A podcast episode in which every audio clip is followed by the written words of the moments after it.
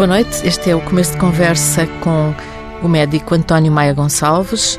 Publicou um livro chamado Reanimar, Reanimar com ponto de interrogação no fim, histórias de bioética e cuidados intensivos. É um tema que está em cima da mesa neste momento com as propostas de legalização da eutanásia. Boa noite, António Maia Gonçalves. Não vou tratá-lo por doutor. Não, Não estamos em consulta. Pode Muito ser obrigado. por António? Muito obrigado por me receber no seu programa. De nada, é um, é um gosto. Reanimar, pergunto, reanimar nem sempre é a melhor solução. Reanimar uma pessoa que está já numa situação em que dificilmente recuperará todas as suas capacidades. Reanima, exatamente, reanimar nem sempre é, um, é o ato médico mais adequado. Claro que depois na prática clínica as linhas que separam entre aquilo que é correto e o que não é correto não são clarinhas. Uh, são tudo cenários de emergência, ocorre uma paragem de madrugada no hospital, o médico segue habitualmente o doente não está e pode não estar explicitado no processo clínico que não se deve iniciar uma nova reanimação e, portanto, é um bocadinho intensivista que tem que decidir naqueles segundos se é para reanimar ou não.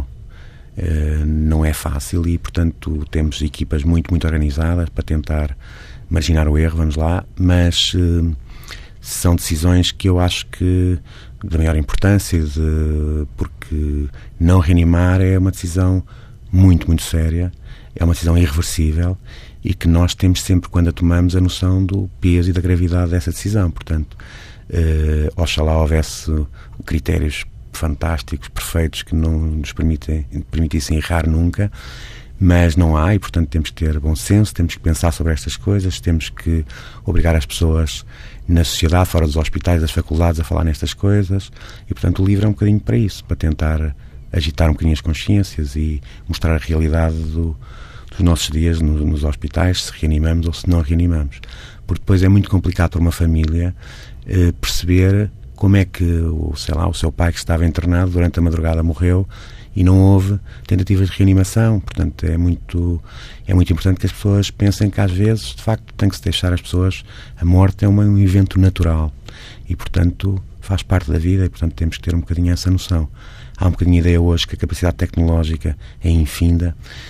Há alguns que têm o mito da imortalidade, mas pronto, a morte faz parte da vida e morrer com tranquilidade, sem morrer entubado e ventilado numa unidade de cuidados intensivos qualquer, é também um privilégio poder morrer em paz. Uhum. Já que não se morre em casa, não é?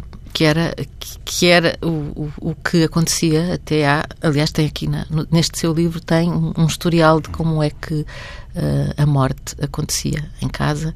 Morrer no hospital é um fenómeno relativamente recente. Sim, morre-se no hospital e morre-se noutros, noutros lugares agora, porque... E nos lares, Nos não é? lares, não é? São os novos sítios onde Esse se morre. sim, ainda mais recente. Uh, mas eu penso que terá seguramente uma prevalência estatística importante, não é? Com a longevidade uh, e as comorbilidades múltiplas e tudo isso, as pessoas acabam por uh, morrer nesses, nesses locais, onde tem que se pensar que se, quais serão essas condições, como é, que, como é que elas ocorrem. Agora, eu seguramente penso que morrer entre treinos não é a melhor maneira de morrer. Uh, mas eu compreendo que as pessoas não estejam preparadas e que não tenham condições e repare que, por exemplo, o velório do corpo em casa é uma coisa... Eu lembro da minha avó, o velório foi em casa.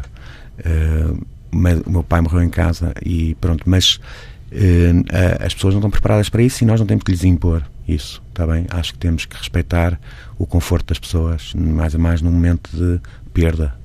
Agora, uh, temos é que garantir que essas condições de, em que as pessoas morrem são o mais tranquilas e pacíficas e confortáveis possíveis, se é que pode haver conforto numa hora dessas, não é? Uhum. Eu não disse no início, mas é médico no, na Clínica da Boa Vista, no, no Porto, e no Hospital de, De Braga. Braga. E em ambas as situações é a sua, a sua especialidade é a medicina interna, mas uh, cuidados continuados e, e cuidados paliativos. Não, cuidados intensivos. Intensivos. Pronto, é o que está no meio. no meio de, de tudo isso. Os cuidados paliativos também são uma especialidade, digamos, se, se é que se pode chamar especialidade, creio que tecnicamente não, mas é um interesse que está agora a, a, ser mais, mais estudado, não é? Sim, é uma área de conhecimento muito importante, exatamente pela realidade demográfica com que nos vamos deparando e que previsivelmente nos vamos deparar muito mais no futuro e, portanto, prestar cuidados paliativos eh, é tão importante como curar um infarto ou um politraumatizado grave que chega ao hospital. Portanto, conseguimos cuidar as pessoas até ao fim é tão gratificante para o médico como fazer um diagnóstico bombástico e curá-lo. Portanto, eu tenho muito essa noção que poder prestar os melhores cuidados no, no fim de vida é dos atos médicos mais nobres e genuínos que a nossa profissão permite. Claro que eh, progrediu-se muito.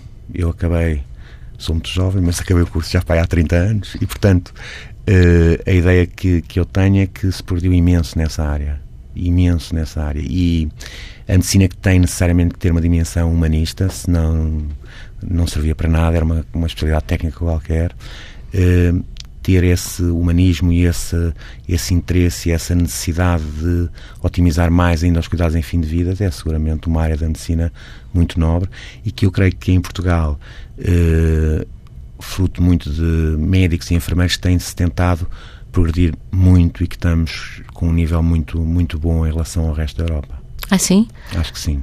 Uh, porque no resto da Europa se uh, trabalha mais no sentido de uh, prolongar a vida? Por não. todos os meios ou, ou, ou porquê? Não. Há, há, sei lá, há organizações distintas nos diferentes países. Sei lá, os anglo-saxónicos são um bocadinho menos emotivos que nós, está bem? Tem alguma anestesia emocional, se quisermos, sem ofensa. Anestesia emocional é mas, uma expressão que eu não conhecia, mas... Sei lá, tem um bocadinho a, a, a ideia, por exemplo, um doente já tem uma, uma série de doenças ou, e que está muito limitado, totalmente dependente das suas atividades de vida diária, não tem acesso ao hospital. Vai para uma coisa que são os hóspedes. Eh, não sei bem qual é a tradução, eh, a letra não é feliz. Portanto, Hospício mas, não é, com não, certeza. Não é, não, é, não é, Mas, portanto, tem um, um circuito de cuidados diferente, está bem? Eh, eu acho que o circuito de cuidados, o nosso, não é não, não os trata de maneira diferente, portanto, nisso eu acho que é importante e já viu, uh, tem o seu pai doente e leva-o para um sítio que não é um hospital, porquê? Não é? Portanto, eu acho que não há que distinguir as pessoas, sobretudo numa hora tão difícil como essa, e portanto, as pessoas quando recebem cuidados médicos devem ir para o hospital. Portanto, eu acho que nesse sentido nós somos bastante mais humanos. Depois temos alguma uh, alguma sei lá, eh, nós damos mais, não jogamos, não temos uma medicina tão defensiva, eh, embora cada vez haja mais legislação e processos aos médicos e tal, os médicos não jogam tão na defesa, está bem? A nossa preocupação é tratar bem o doente, e digo isto com, com realismo, não digo isto com demagogia. A nossa, nós damos muito mais aos doentes do que, sei lá, eu passei pelos Estados Unidos e por isso tudo, ouça, o, o doente queria, queria, não queria, fosse a vida dele, não havia cá. Aqui não, nós tentamos uh, cuidá-lo melhor e, e, corremos riscos e, sei lá, se, se, reanimar, por exemplo, um doente tem um testamento vital a dizer que não queria ser reanimado, mas que está profundamente convicto que o reanimar vai ser, vai ter sucesso, eu reanimo, está bem? É? Mesmo é. que haja o testamento vital? Eh, eu não sei se eticamente um médico pode deixar morrer um doente que tem a certeza que o pode salvar, não é? Certezas nunca temos, mas que tem uma, uma forte probabilidade de o salvar. Portanto, eu isso para mim é clarinho. Também, tá também incorreria em má prática médica, também seria punível por lei. Portanto, ser punido por E um não pode ser punido por não posso, respeitar posso, o, o ato. Posso, o, não? posso, mas não tenho, não tenho assim esse pudor. Hum. A minha formação deu-me assim algum, alguma maneira de estar mais. A gente deve tentar estar de acordo com as nossas convicções e a prática médica é uma coisa boa, tentar fazer. Pronto, se reanimarmos alguém que, com sucesso, que tinha que explicitar no testamento vital que não queria, por exemplo, ser ventilado, repara, um testamento vital é assim uma coisa feita num abstrato. Pois, perante uma situação clínica objetiva, em que tem um doente uma pneumonia, que se for ventilado invasivamente eu consigo curá-lo, porque é que eu hei deixado de ventilar? Porque, mas, mas aí tem, tem noção de que consegue curá-lo se, se, tiver a sensação, a, a, noção, não é a sensação, neste caso não estamos a falar de sensações, de que não consegue curá-lo, não faz a tentativa de reanimação. Não, claro que não. Claro que não. Porque seria, seria, seria uma crueldade, quase. Seria uma crueldade, se respeitar a autonomia do doente. Agora, repare que fazer um tratamento vital e cinco anos depois ter uma pneumonia e tinha-se tinha-se atestado que não se queria ser reanimado, mas uma pneumonia que se ventilaram doente dois ou três dias, ele fica bom, porque é que eu é de, se ele ficar zangado comigo depois, paciência, mas pelo menos fica E já alguma vez ficaram zangados consigo? Já. Já? Já. Mas, mas eu não E como é que resolveu isso na sua cabeça? Eu resolvi bem, porque eu acho que estive bem. Também não acho que tive mal e acho que. Uh, eu acho que faz parte. Os médicos têm que ser escrutinados como qualquer outra profissão e, portanto, se fizermos as coisas com consciência e com profissionalismo, nunca seremos uh, penalizados por isso, creio eu. Penalizar-me-ia se visse, deixasse alguém morrer quando devia ter feito tudo para o salvar. Portanto, é, é exatamente ao contrário a minha sensação. A hum. minha, não creio que. O médico tem que ser escrutinado e, ter processo de averiguação é normal, está bem? Não acho que deva. Claro que é desconfortável é de chegar ao hospital de clínico chamar-me tenho um processo de averiguação, não é? Pronto, mas. E aconteceu-lhe? Já, já me aconteceu, mas. Eh, Como é que isso depois evolui? Isso evolui, há uma comissão que, que se pronuncia, uma comissão independente que se analisa os factos e se pronuncia. Pronto, e portanto eh, é normal, eh, temos que pensar que quem trabalha numa área tão sensível como são os cuidados intensivos, de vida ou de morte, tem que estar sujeito a essas coisas. Não há, não há como não estar. E a família muitas vezes não consegue compreender porque é que alguém morreu ou porque é que, neste caso, é ao contrário, porque é que não morreu. Não, não é? morreu. Portanto, eh, é muito mais confortável ter um processo porque alguém não morreu. Pronto, mas temos que estar disponíveis para dar as explicações. Isso também faz parte de, depois das pessoas terem paz e poderem fazer o luto. Portanto, eu não vejo isso como maldade ou alguma coisa assim. Eu e se a pessoa não morreu, mas ficou em estado vegetativo? Isso seria uma grande chatice, porque tem que ter bom senso e, de facto, se há um, um, está, está um testamento vital que estipula a situação de uma determinada maneira e o médico obstinadamente vai contrariá-lo, isso é má prática, está bem? Agora, uma situação que tem uma grande possibilidade de reversibilidade, deixar de o tratar também entendo que seja má prática, está bem? Portanto, acho que temos que ter bom senso. O, o, que os coloca numa situação de quase ser Deus, não é? É uma decisão, são decisões presumo, não tem todo, que tomar todos os dias, mas é com bastante frequência, trabalhando num, num serviço de cuidados intensivos. Nos cuidados intensivos tomamos essas decisões todos os dias, todos várias vezes ao dia, está bem? Portanto, são decisões eh, ponderadas, muito ponderadas. Nunca as tomamos sozinhos, tentamos sempre, pelo menos há pelo menos dois médicos na equipa sempre, mas eh, eh tentamos sempre depois estendê-la às outros colegas de outras especialidades que chamamos a, a, a intervir também no, no, apoio ao doente e, portanto, tentamos que seja a decisão o mais multidisciplinar possível. E uma regra de ouro é Basta um sénior discordar para prosseguir todo tipo de manobras. Portanto, imagino que temos um doente que está há um mês nos cuidados intensivos, que todas as complicações já ocorreram, que a reserva fisiológica do doente se esgotou e, portanto, prosseguir tratamento se configuraria aquilo que nós chamamos de obstinação terapêutica, má prática. E, portanto, nessas situações nós reunimos uma equipa multidisciplinar, conversamos sobre todos, implicamos de maneira geral também a família do doente na, na, na medida do possível e, e, tomamos as decisões de não prosseguir tratamento.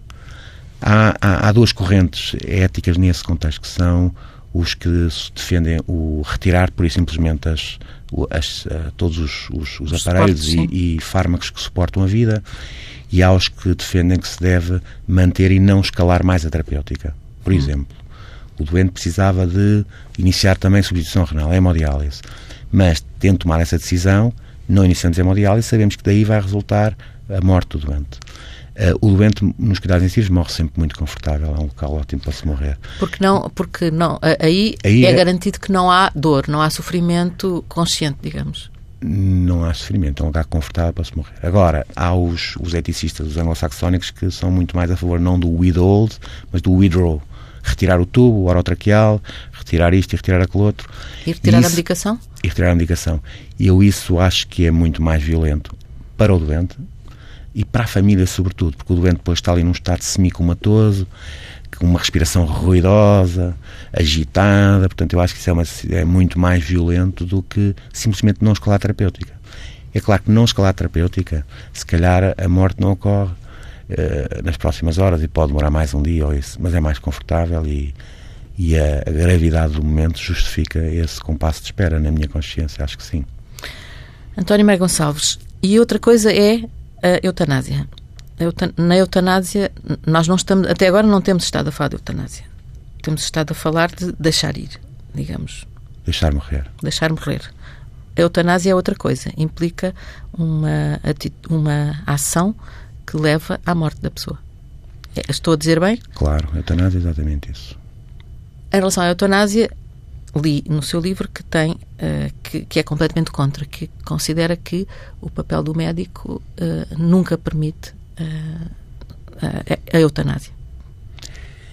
Eu acho que uh, o, o, o, eutanásia nunca será um ato médico, está bem? A eutanásia é um, pode ser entendido como um direito de cidadania ou coisa que o valha. E, portanto, os médicos devem estar fora disso. Repare que eu, quando chego um doente à sala de emergência por uma tentativa de suicídio, a minha, a minha obrigação é tentar reverter aquela tentativa de suicídio e pô-lo vivo. E apto para o resto da vida. Uh, o suicídio é uma, é uma, uma atitude desesperada, de maneira geral. Uma pessoa sã não se tenta matar, há um instinto de sobrevivência, não é? E, portanto, sei lá, as tentativas de suicídio são inúmeras, desde tóxicos, enforcamento. Todos os anos tenho várias tentativas de suicídio, a corremos e que tentamos reverter e algumas conseguimos. Portanto, eu não posso de manhã estar a tentar reverter uma tentativa de suicídio e depois, ao fim do dia, ir eutanasiar duas ou três pessoas. Não faz sentido. A eutanásia não é um ato médico. Se entender que é um direito de cidadania, seja, mas os médicos sejam postos fora disso. Não se pode ir ao médico. A insegurança que as pessoas têm nos cuidados intensivos, quando tem lá alguém, é uma coisa impressionante. Porque vem um, sei lá, imagino que tem um filho nos cuidados intensivos que teve um acidente de moto. E depois vê aquelas máquinas todas e depois o, o, o doente não consegue comunicar porque está ou em coma uh, por doença ou em coma induzido, para tolerar todos aqueles tubos, aquelas coisas todas. E depois, no meio dessa insegurança toda e do caos que é na vida de alguém, ser assim, haver assim uma doença súbita e grave que ameaça a vida, ter ainda medo que os médicos unilateralmente decidam o que quer que seja. É muito comum eles perguntarem, mas vai-me desligar as máquinas? Eu posso ligar à noite. Portanto, a relação médico-doente tem que ser impoluta tem que ser muito clarinha.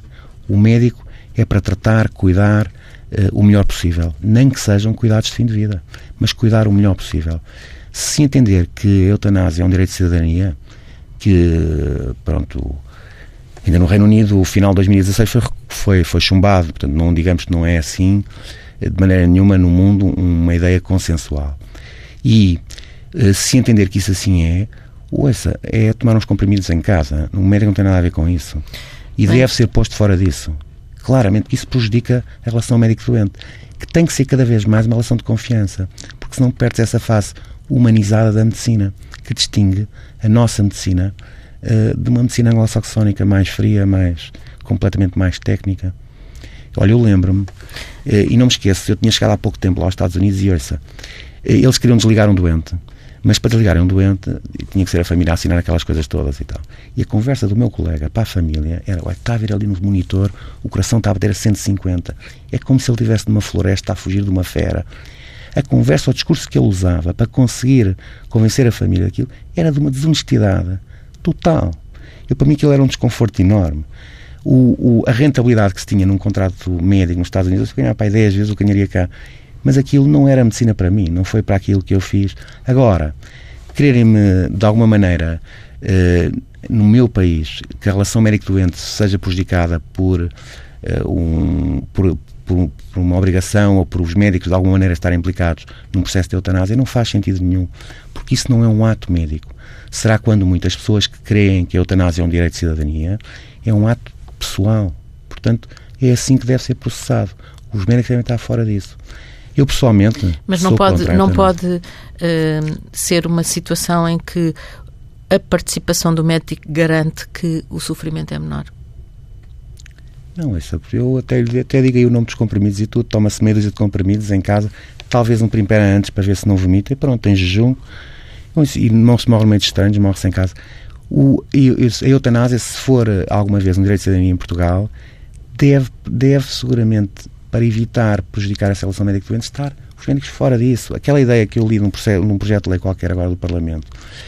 E depois, essa preocupa-me também uh, há, alguma, há pouca honestidade na maneira como se fazem estas coisas, porque uh, as coisas devem se chamar pelos nomes. Eutanásia é eutanásia. Não se chama antecipação, não se chama isto, não se chama aquilo. Chama-se eutanásia. E aos cultos, é um assunto de consciência. Isto não tem nada a ver com direita e esquerda, nem nada disso são assuntos de consciência uh, que podem pode-se banalizar a morte, isso são assuntos de valores das pessoas e, portanto, tem que ser honesto e, se for honesto, seguramente que só escuta o que é que os portugueses querem. Quando se tenta mudar os nomes, arranjar assim umas coisas, não é uma maneira séria de estar. E depois há uma coisa muito importante. Uh, eu, eu achei, eu quando li isso no jornal a semana passada, penso que foi a semana passada, uh, Eu achei aquilo inacreditável. Não houve nenhuma é um, é um assunto é um assunto, ouça, uh, matar a eutanásia, portanto, ativa, matar ativamente alguém, é um assunto da maior importância. Não houve nenhuma discussão na sociedade. Ah, sim, as pessoas, temos umas ideias, ouve-se falar disto, daquilo. Não houve uma discussão madura para saber o que é que as pessoas querem. Portanto, acho que é de uma pouca, pelo menos pouca honestidade, querer impor isso às pessoas de uma forma legislativa. Não acho que isso seja correto.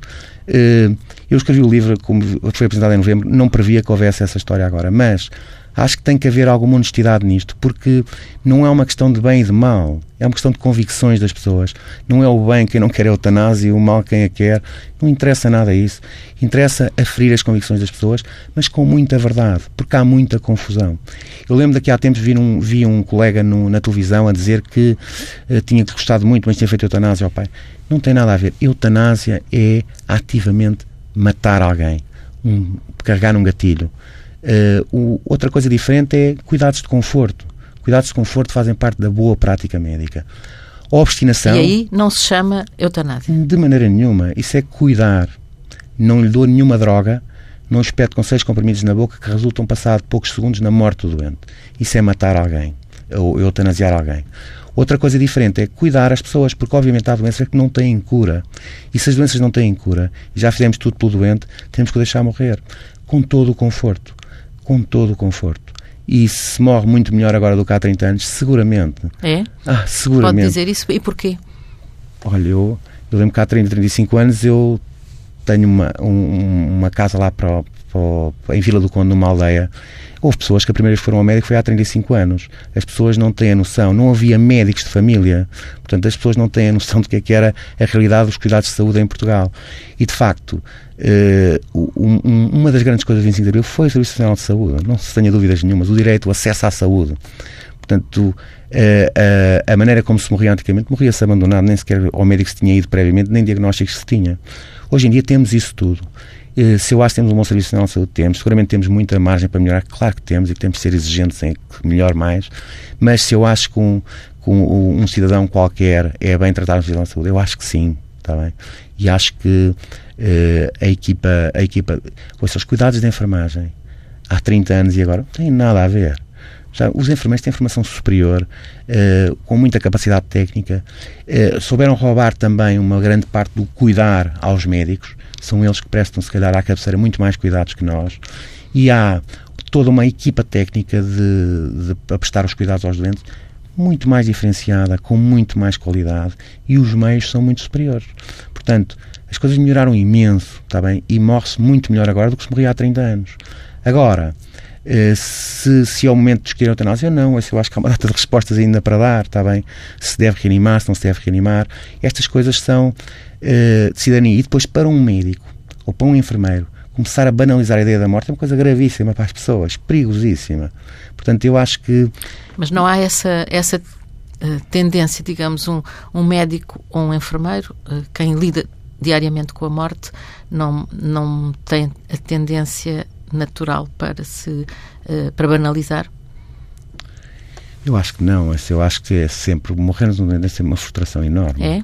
Ouça. Então, nos cuidados intensivos nós temos todos os meios. Ouça, é o, se há algum local... E são doentes que muitas vezes é a primeira vez que os veem, não é? Não são doentes que foram acompanhando ao longo da vida.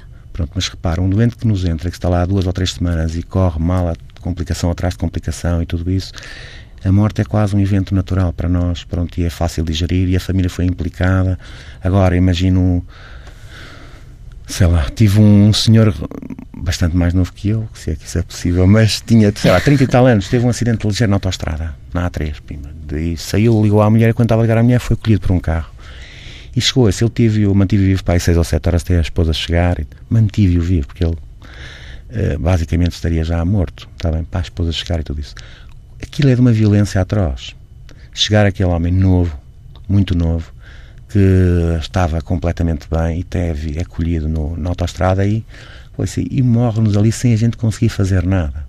É quase um cárcere, está bem? Temos ali aquelas máquinas todas e não lhe podemos valer de nada. É uma frustração enorme.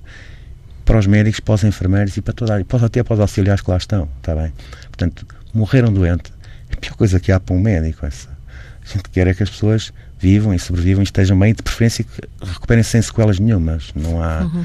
Não penso que haja dúvidas nem que, na cabeça de nenhum médico sobre isso, só se, pronto, os médicos também são como os outros, haverá algum com uma cabeça mais enviosada, mas nós estamos ali e olha só, o nosso sucesso, o nosso conforto é que de facto as pessoas sobrevivam. Agora, se eu também fico confortável quando uma situação eh, tentou tudo e mais alguma coisa e não correu bem e consegue-se ter ali todos os cuidados de conforto, isso também me dá, também fico confortável. Uma morte inesperada, se tenta tudo, passa-se a madrugada, às 12 horas da noite, de volta do doente, com taques, ressonâncias, a cirurgia, a meter isto, a meter um tubo, a meter um, um dreno, a meter o que quer que seja. E o doente morre-nos é uma frustração atroz. Levamos semanas a digeri-la, não é. Portanto, ficam uh, para. Vamos continuar nesse tema porque me interessa. O, o, doente, o médico não consegue abstrair dessa situação. Não é, pronto, a, a, a, está arrumada a Acabou situação. Acabou o turno, não. vou para casa e vou almoçar com os amigos, está pronto. Não é nada, ouça. Nós ficamos, ouça. Morrer alguém é uma coisa de uma grande gravidade. Se uma pessoa que, que vá para a medicina ou que trabalha na medicina dá muito valor à vida não, se não está no lugar errado, escolheu outra profissão e, portanto, morrer-nos um doente que, assim de uma forma em que se investiu ali a noite toda, tudo e mais alguma coisa, e depois chegamos ao fim, o resultado final foi não conseguimos segurar o doente, é de uma frustração enorme. E às vezes, eu dou por isso muitas vezes, eu tenho uma colega que faz 24 horas comigo, quase sempre, que é a Dina, e que, ouça, às vezes duas ou três semanas depois, estamos ali a jantar, a comer qualquer coisa a correr, porque normalmente não dá assim muito tempo, e, ouça, e falamos do doente que nos há três semanas porque a angústia que temos. Falamos às vezes só duas ou três palavrinhas, mas percebemos que, que a colega também está, também tem aquela angústia. Há doentes que morreram há um ano que eu ainda me lembro deles. Ouça, isso não é. Uhum. E quando nós banalizamos a morte, isso vai ser seguramente diferente da maneira como se encara a vida. Não pode, eu ouça, dizer a um médico que deve banalizar a morte ou que deve fazer eutanásia, isso, isso é assim uma coisa. Essa história desse, desse hum, documento ou projeto de lei ou isso, implicava que o médico fosse a casa das pessoas assim, supervisionar a morte e tal. Não fosse, nem pensar. É claro que seguramente que o direito de objeção de consciência estaria previsto e tudo isso. Mas só o facto de porem os médicos implicados nisso é, prejudica, prejudica, no meu entender, a, a, primeiro as convicções de vida que o médico deve ter e depois da relação médico-doente. Tem que ser muito clarinha. Muito clarinha. Portanto, e, que, e que se entenda isso muito bem. Eu não, eu não acho que haja um bem e um mal, acho que é uma questão de convicção e de valores das pessoas. Não tem que ver com religião, com, com... Nada disso, nada disso. Eu acho que tem que ver com o valor que se dá à vida humana. Não tem que, não é uma convicção religiosa de maneira nenhuma, está bem? É o valor que se dá à vida humana. Eu tenho colegas que não são religiosos e que, ouça, têm um empenho na vida admirável, invejável.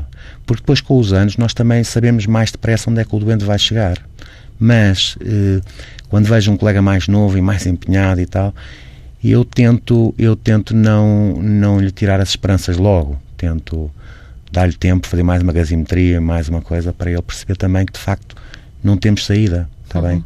Pronto, e portanto... E o, o doente, como é que o doente... Uh, deve haver 200 mil maneiras do doente encarar a morte. De saber que a morte é inevitável, saber que está... É, é possível conversar com um doente que está uh, perto da morte, conversar sobre isso? Uh, há duas realidades, que é a realidade dos cuidados intensivos, em que o doente está sedado, anestesiado, ventilado invasivamente, e é a família que sofre e que pena tudo. O doente não sofre nem pena nada, nem é confrontado com essa situação, porque o estado de consciência não lhe permite, está bem? Porque o doente, para, para, para tolerar aqueles tubos todos que estão enfiados na traqueia e que tem lá uma máquina a soprar ar para os pulmões e que tem aquelas tubos todos, tem que estar com um nível de sedação e de analgesia que permita tolerar aquilo, senão era uma tortura, uhum. não é? Uhum. Pronto, portanto, nesse cenário de cuidados intensivos, quem pena são os filhos, é a mulher, a quem nós explicamos e sobrecarregamos com isto tudo. E aí eu falo por mim, sobrecarrego-os com muita clareza muita clareza, porque eu acho que é muito importante terem noção da gravidade da situação e poderem, em algumas situações, antecipar o luto. Agora, sobrecarrega-os, mas deixe sempre esperança. Aliás, o que eu lhes digo é: se não houvesse esperança, ele não estava aqui nos cuidados intensivos, porque isto é um recurso muito escasso e, portanto, só vêm os doentes que de facto temos esperança que haja reversibilidade. Agora, numa, num cenário de enfermaria ou num cenário de consulta, eh, nós temos. Eh, a obrigação de, de esclarecer, ouça, se vem um homem com 50 anos que tem responsabilidades objetivas de vida e tudo isso, é, é quase imoral não lhe dizer que, ouça, tem uma esperança de vida limitada, a situação é muito grave, portanto tem que se dizer com uh, alguma crueza. Não se deve tirar a esperança de vida, a esperança total nunca se tira. Está bem? O que eu tenho são dados estatísticos, isso é verdade, e portanto temos que dizer, ouça, mas há doentes que sobrevivem muito mais e outros menos, e vamos tentar dar a melhor qualidade de vida possível, vamos empenhar em que, o que é que o senhor quer. Portanto, vamos tentando, eh, apesar de dar essa péssima notícia, não há não é notícia pior na vida, não é? Que vamos morrer. Uh, mas, portanto, tentar deixar alguma, alguma esperança. Agora, se era um doente de 90 anos que está acamado e tudo isso, não vou sobrecarregar com a notícia, está bem? Tento poupá-lo o mais possível e a não ser que ele me pergunte diretamente, está uhum. bem? E aí? Como é que se aprende a falar com, com a família, com os doentes? É com a vida? É com, ou, ou é, ou é algo, algo que é passível de ser ensinado na universidade? Eu tenho um bocadinho aquela ideia, um bocadinho romântica, que quando há dois médicos a trabalhar, há um a, a, a ensinar e outro a aprender. E eu fui aprendendo.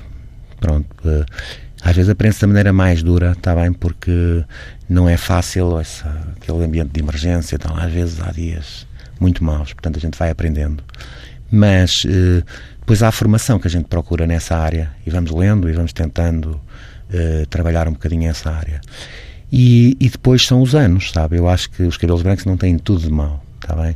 Dão-nos mais tolerância, dão-nos mais eh, saber e tentamos, somos um bocadinho mais sábios e tentamos, percebemos a dimensão do que é eh, uma notícia de que alguém vai morrer. É, é uma dimensão assim, ouça, a morte faz parte da vida, é natural e portanto, pronto, mas a verdade é que para quem morre é o fim. E a perda que isso implica para uma série de pessoas queridas e familiares, tudo é enorme.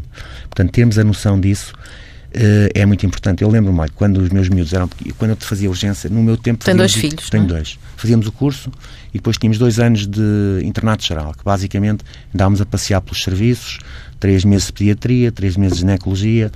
Era interessante, eu gostava desse período de formação. Uh, e depois tínhamos ali seis meses que era para estudar para os exames, e depois o exame de especialidade e acabou e não punhamos lá os pés, a verdade é essa. Mas, quando passei na pediatria, eram três da manhã e me aparecia uma mãe com o filho, porque ele tinha dado dois espirros e tinha tosse e febre, eu dizia, oh, isto é inacreditável. E lembro-me uma vez, quando nasceu o meu primeiro filho, ele tinha pai dois meses de idade, e ele estava com tosse e com febre, eram três da manhã e eu pensei, aquela mãe tinha toda a razão a ir. Portanto, a gente depois, Sim. com os cabelos brancos, também vamos tendo experiências de vida que Sim, nos claro. fazem valorizar mais as coisas e é inevitável que assim seja. E por isso é que também nas equipas médicas a medicina está bem organizada nesse sentido, porque é um trabalho objetivamente multidisciplinar e uh, o, o, leque etário do, dos prestadores também uh, é sempre variado e, portanto, isso ajuda muito a, a garantir alguma segurança aos doentes, que não há ali um médico que está mais assanhado e que vai fazer a geneira porque está ali de corda solta, não é? Uhum. Portanto, isso é bom. E pronto, e portanto os cabelos brancos também nos dão este, este bom senso de percebermos e sabemos valorizar mais as dores e as inseguranças e, e os medos das pessoas. Hum. Portanto, uh, isso é uma coisa que se percebe no seu livro, essa ideia de pedir conselho, partilhar uma decisão uh, entre médicos é, é fundamental. É fundamental e dá-nos muito mais tranquilidade e muito mais segurança. Mas eu peço sempre também ao doente. E uhum. acho que uh, o estado da arte assim aconselha. A autonomia do doente não é um direito de cidadania. A autonomia do doente é fundamental nas boas práticas médicas. Uh, há sempre muitos caminhos hoje em dia. Nós podemos ter um diagnóstico oncológico e podemos tratar com grande invasibilidade, tratar com menos invasibilidade ou não tratar de todo. E isso, obviamente, o doente tem que ter uma opinião sobre isso. Eu tenho que ter capacidade de ter uma linguagem descodificada para ser clarinho, para ele me entender e poder decidir. E mais, eu tenho que ser totalmente isento, porque eu tenho uma ideia, seguramente qual, é, seria o melhor caminho. Eu tenho que ser totalmente isento. Muitas vezes eles perguntam, mas olha, o que é que o doutor preferia? O que é que o doutor faria? E eu digo-lhes, e digo-lhes porquê. Diz? Tá digo, claramente. Mas tem que se dar, tem que, tem que se, uh, o doente que tem que sentir que está implicado na decisão, que até o conforto que ele tem depois nessa, por ter escolhido os caminhos e por ter, e por ter participado nas decisões é totalmente diferente de ter sido esse. Está ali aliado, é uma peça que estamos ali para reparar, não é assim. Está bem? A gente tem que tentar. E depois temos que ter uma noção da realidade demográfica dos nossos dias e como é que vai ser daqui a 20 ou 30 anos. Uh, vamos ser, uh, se sobrevivemos até lá, uh, um empecilho financeiro, porque vamos estar ali a ganhar reformas de impostos de muito menos gente que há para os pagar E, portanto, uh, temos que ter, assim, uma noção muito clarinha uh, do que andamos aqui a fazer e do valor que damos à vida e de tudo isto, porque não, não faz sentido nenhum uh, estarmos, estarmos a prestar cuidados de saúde e que o doente não tenha a sua, a sua opinião claramente impressa em todo o processo clínico.